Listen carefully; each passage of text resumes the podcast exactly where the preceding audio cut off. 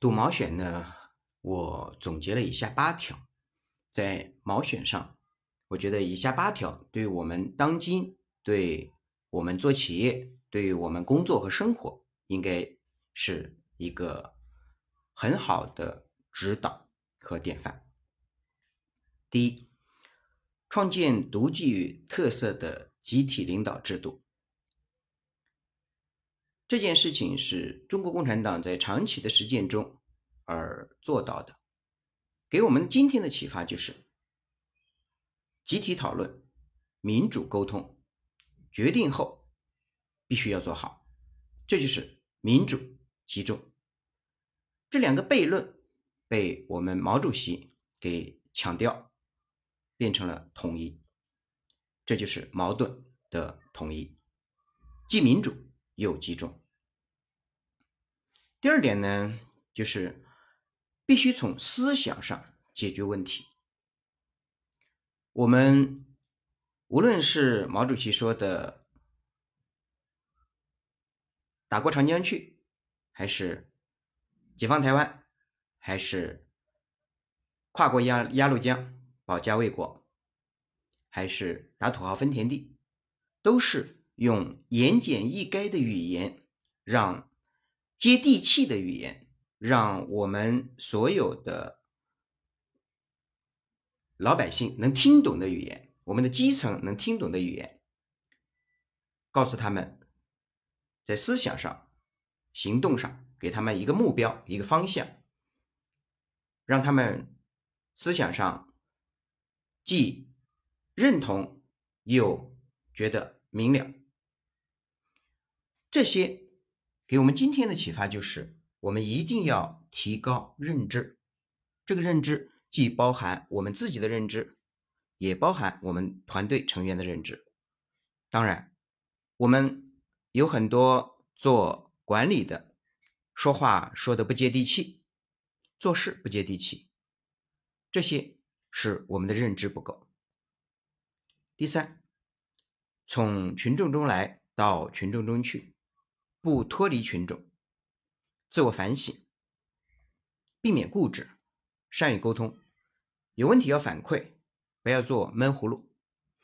我们经常会做老大的会觉得属下为什么不给我报告呢？而做属下的会觉得老大怎么不给我沟通呢？那我们实际上就是我们所有的管理层也好。我们的领导也好，我们的中层也好，我们的所有的人员都犯了一个毛病，就是脱离群众，就是不接地气，就是没有做到从群众中来到群众中去。我们总是靠猜，靠我觉得他应该知道了，然后这种作风就让我们的团队出现了问题。就让我们的凝聚力出现了问题，就让团队的信任出现了问题。所以毛主席讲：“从群众中来到群众中去。”第四，开会不要一言堂。我们很多领导都可能会犯一个错，就是我们开会，领导一个人一说，说完结束了，那下面的人认不认可呢？所以。我们今天企业里面的开会都会强调说，必须要每个人发表意见。当然，发表完意见之后，我们要形成决议。我们形成决议之后，不能说发表完意见，张三反对李四，李四一个意见，张三一个意见，然后那两个人各干各的，那这个会开了还有什么意义呢？今天很多企业的开会都是这个样子，而我们需要什么？我们需要的是。当我们开完会之后，我们要形成决议，不是领导说这个决议，而是说我们大家可以举手表决。我们看看在毛主席的成长道路上，他们遇到的问题，然后最后大家都会在开会的时候提出来，每个人都会发表意见。在发表完意见之后，在提出来之后，然后他们可能会举手表决通过。当然，也有一些时候。即使是毛主席毛主席发表的意见，大家也不认同，也不认同。然后打仗事关生死。那最后在初级阶段，毛主席也做过甩手离开会场抗议等等过激的措施，但是这些措施让他经历了人生中最困难的几年。后来毛主席的性格变得越来越柔和。然后，当毛主席还会碰上这样的时情况的时候，毛主席就会去晚上去再给周恩来、朱德等人物去沟通。那如果在沟通的过程之中，两个人在互相交流思想、辩论的过程之中，会认识到毛主席的决议是对的，因为既然是一个团队里面的核心的成员，都不是笨人。都是思想觉悟很高的，所以毛主席有几次就是看到了团队做出来的决定是错的，然后，但是最后的决议已经成了，那他不是反对，不是暴跳如雷，不是拒不执行，而是他要给大家去沟通。好，那当大家坚持的沟通之后，大家认为，OK，你说的是对的，然后重新开会，然后讲明。这个原因，这个原因做全盘的分析，然后当这件事儿大家沟通好了，OK，所有人签字，所有人照此执行，不管刚才是反对还是赞成，现在我们大家都按统一的标准去执行。既然签字了，就要执行。当然也会有啊，在比如说在长征的路上，也会有一些意见是有些人是没听的，是不赞成的。那在这个过程之中。我们会看到，那你可以保留意见，但你必须按照决议执行。那只有这样的情况下，才能保证这个团队的战斗力，才能保证这个团队的战斗力。当然，事情过后，我们大家可以反省，我们可以反思这件事对了还是错了。那下一步我们是不是可以更好？毛主席在长征的初期也有过这样不被信任的过程，当然。这些事情过了以后，大家更认识到毛主席那种思想的前瞻性，思想的前瞻性，这就是我们说的开会在今天对我们的启发。我们开会不能一言堂，必须每人发表意见，然后呢，必须要形成决议。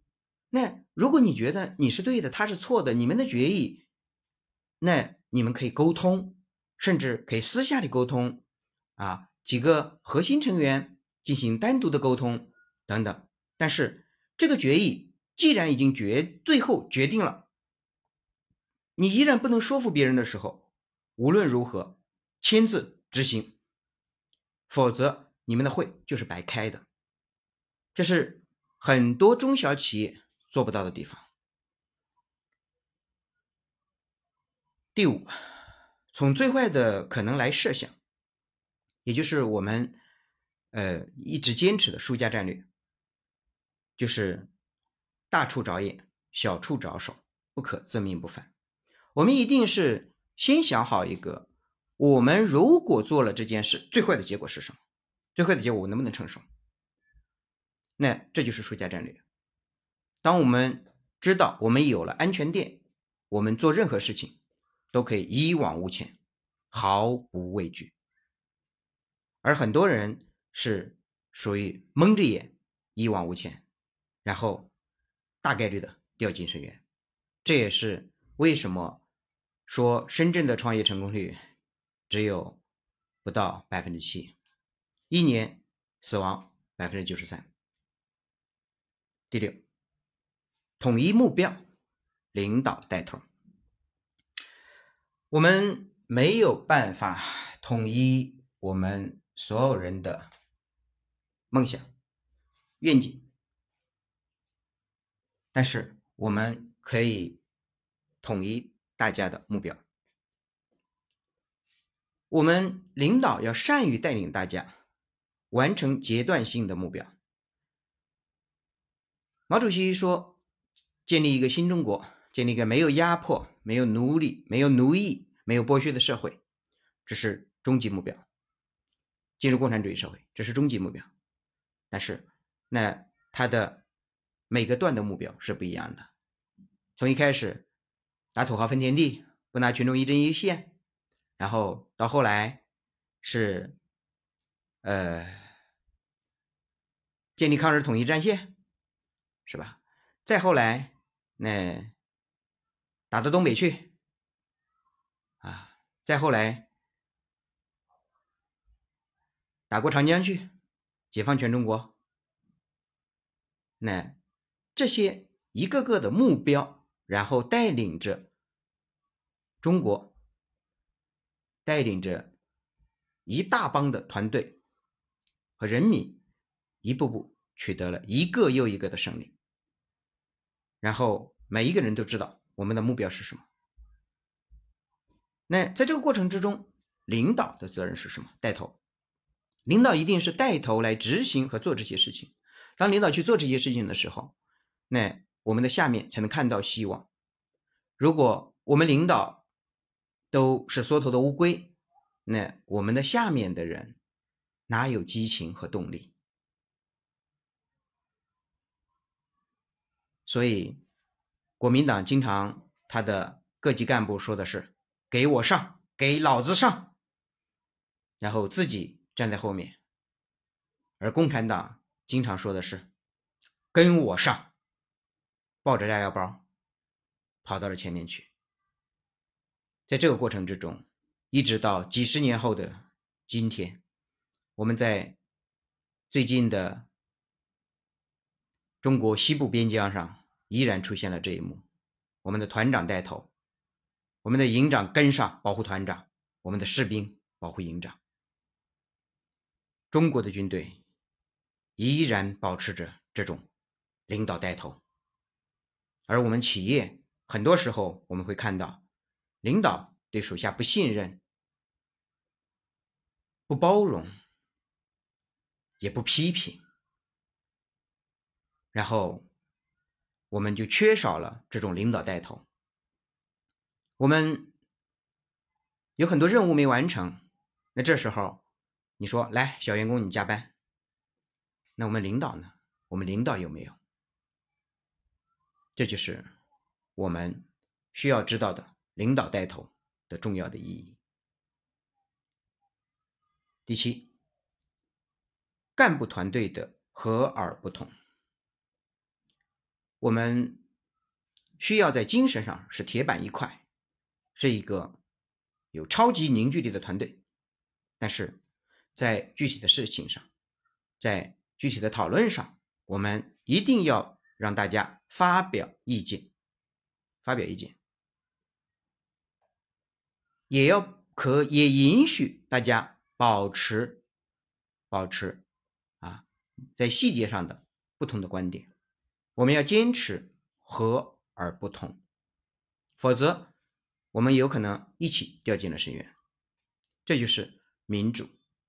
加集中的。魔力。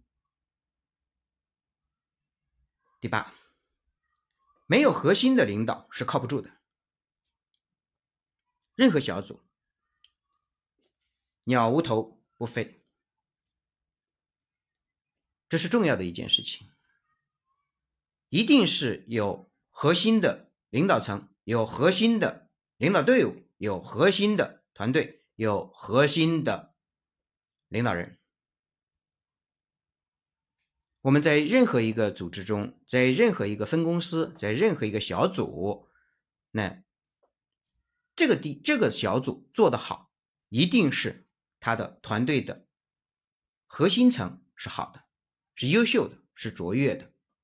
而如果这一个核心层出了问题，那就是我们的领导需要反思的时候。为什么我们这个小组没有战斗力？为什么？我们带的人都走了，为什么我们是光杆司令？为什么我们带不起来徒弟？等等等等，这些一个重要的原因就是我们没有我们的核心层的经验还不够，我们核心层的反思还不够，我们核心层可能在方法上、在性格上、在言行上有瑕疵。人无完人，我们不是不允许，允许这样的存在，但是我们更多的需要是对这种情况，我们要有反思，要有感悟，要有总结，要有提高。如果做不到这一点，我们只是固执的认为别人不好，那我们永远不能成长。我们每一个人都需要反思。我们出了问题之后，先从自己入手。第一关就是我们自己，先反思我们自己。如果第一关我们就做好了，我们就可以不二过。但是大部分人在出了问题之后，总是会抱怨，会逃避，会找借口，而且很喜欢先找就是别人的问题。我们可能会因为。我们走在路上摔倒了，我们可能会怨路不平、鞋子不好，怨别人的干扰，怨天气不好，怨风太大了，怨沙子太滑了。我们就是没有想我们自己哪错了。OK，今天我们主要就是讲讲。关于毛选，最近我的一点点私人的感悟啊，然后希望对大家能有所启发，也希望对我自己有所启发，谢谢。